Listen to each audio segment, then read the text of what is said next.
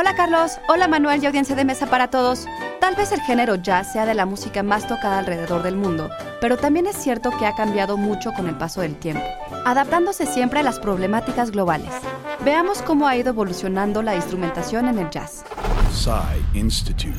Masterpiece Your Life. En los años 40, la música jazz comenzaba a ser algo más sofisticada, interpretándose en eventos de alta sociedad y resultando siempre un espectáculo a gran escala para la noche.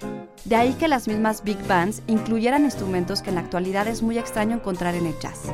Tal es el caso del banjo, el clarinete e inclusive tubas y otros instrumentos que recién se añadían a la orquesta como la batería, misma que Baby Dodds popularizó debido a su atrevida manera de tocar, convirtiéndose en pionero de los solos de batería en una canción.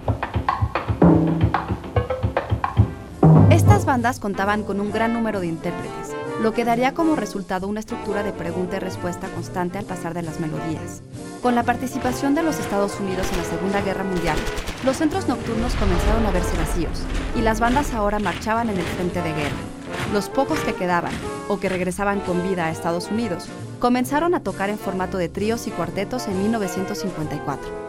Si quieren saber más sobre cómo se hace y se escucha el jazz, no se pierdan las cápsulas sobre música de SAE Institute México. Texto por Gil Vázquez. Yo soy Ana Goyenechea y nos escuchamos en la próxima cápsula SAE.